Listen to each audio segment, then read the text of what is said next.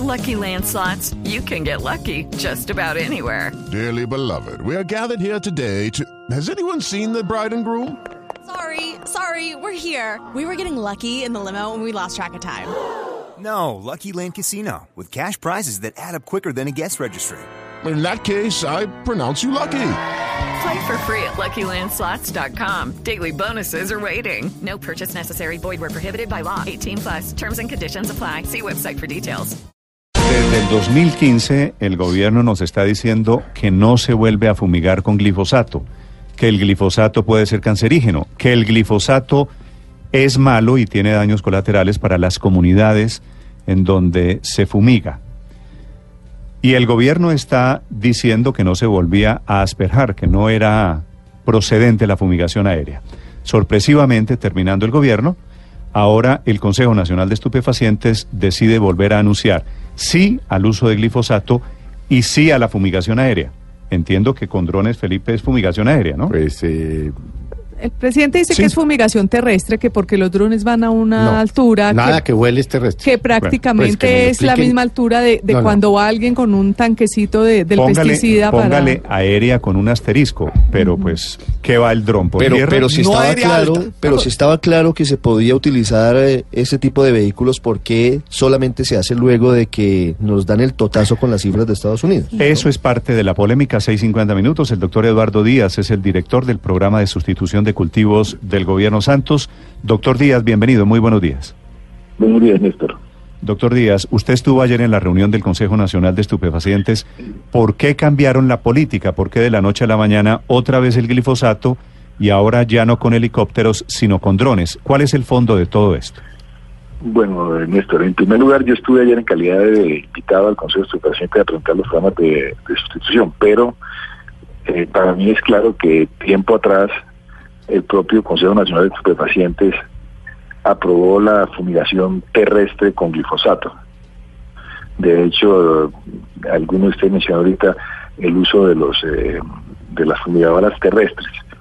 Este tema del uso de los drones es un tema que el Ministerio de Defensa viene trabajando desde hace varios años, identificando una tecnología que permita hacer una fumigación eh, sobre cultivos a muy baja altura, por eso se asimila terrestre, porque no tiene deriva, es decir, el, el, el,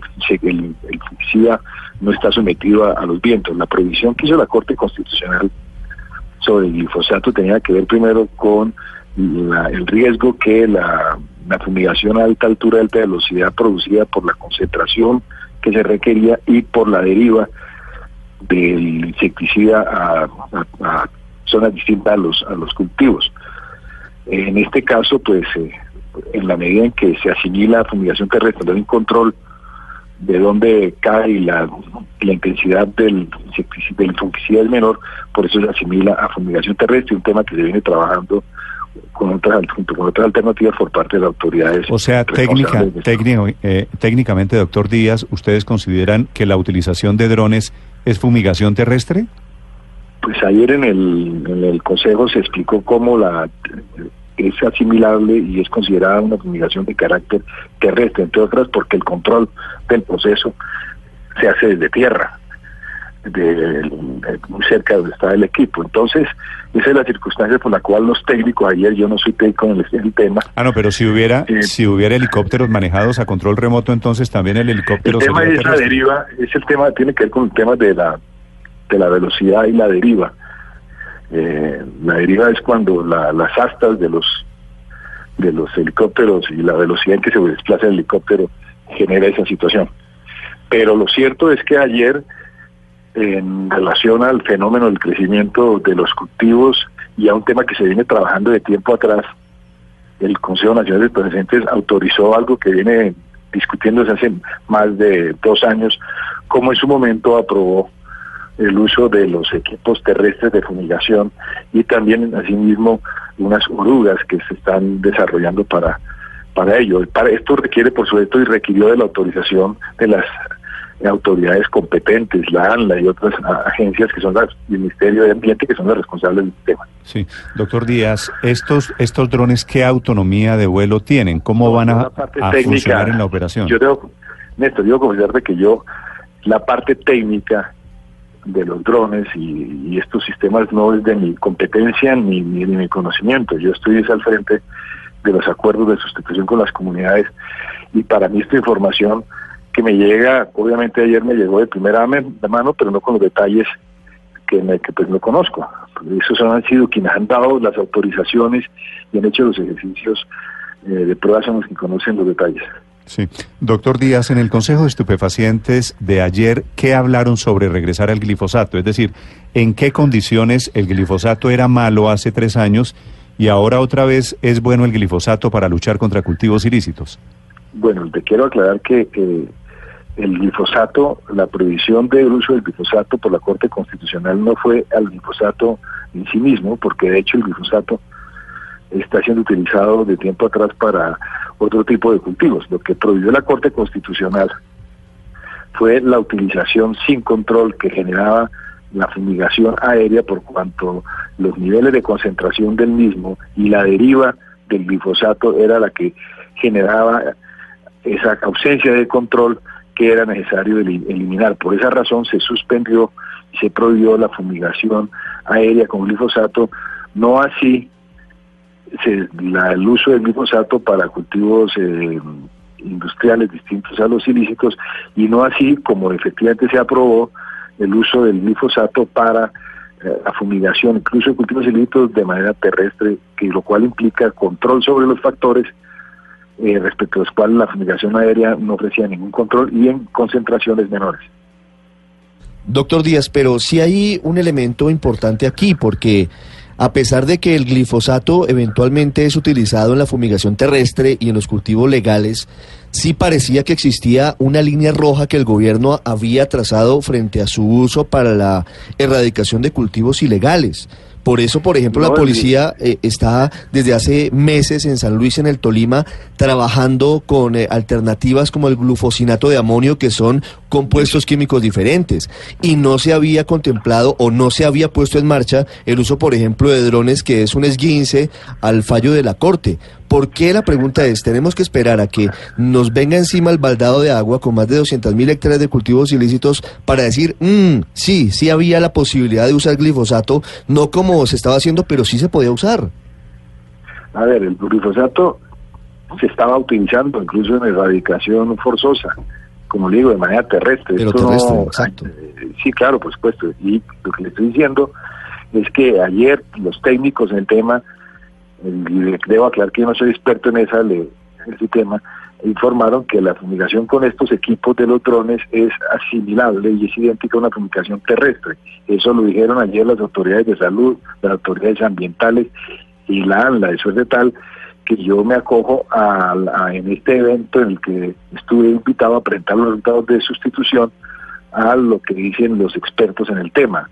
Ahora, en lo que a mí toca, obviamente es de señalar que a mí me, la, la principal estrategia, lo que va a dar en el largo plazo y en el mediano plazo consistencia a la superación del tema de los cultivos, es sin lugar a dudas el, lo que las oportunidades que ofrece el acuerdo de paz, particularmente con el tema de la sustitución voluntaria.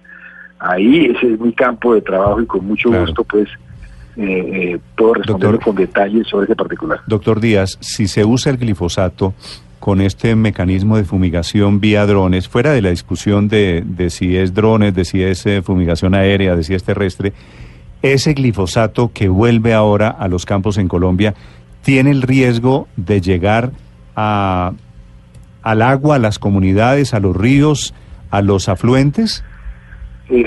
las, eh, la agencia de licencias ambientales es muy estricta las condiciones en las cuales se puede utilizar esta sustancia, ya sea para cultivos industriales o para, para cultivos ilícitos, de suerte tal que las autoridades que han venido utilizando para erradicación glifosato de manera terrestre y ahora con los drones tendrán que hacerlo con sujeción estricta a las condiciones para evitar que eso que usted menciona ocurra. Esa fue la razón por la cual con los niveles de concentración y con la fumigación aérea, se exponía eh, por efecto de la deriva eh, fuentes de agua y otra serie de circunstancias que dieron lugar a una prohibición a la fumigación aérea con glifosato.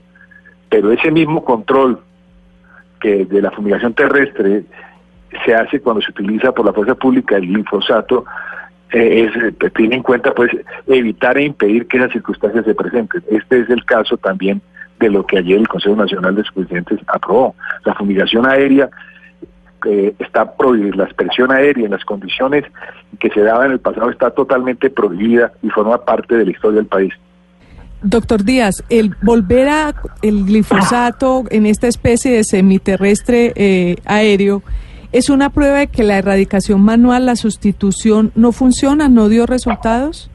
No, no, no, no, porque el, según se nos explicaba ayer, esta es una herramienta adicional, grueso del ejercicio de, de, de, de, de para cumplir las metas de se está haciendo con la erradicación manual forzosa y con la erradicación manual voluntaria. Pero, pero los hecho, cultivos han seguido permite- creciendo, doctor Díaz, Claro, es decir, sí, claro.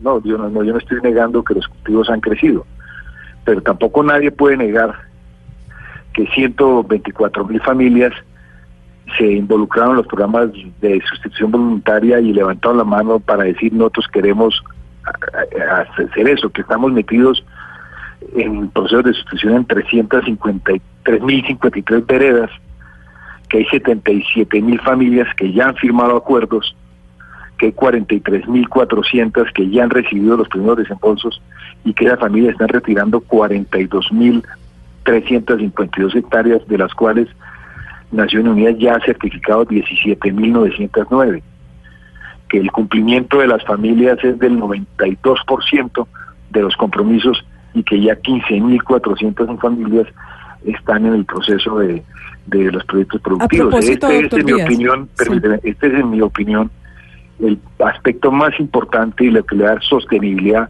a este tema. Lo que no puede ocurrir es que con cargo al programa de sustitución aparezcan cultivos nuevos en otra parte. De hecho, el acuerdo de paz es muy claro que todos los cultivos eh, que aparezcan después del 16 de julio del 2016 no son objeto de programa de sustitución. De suerte tal que superar el tema de los cultivos eh, implica eh, programas de sustitución con los campesinos en las condiciones antes mencionadas y a los cultivos existentes antes de esa fecha.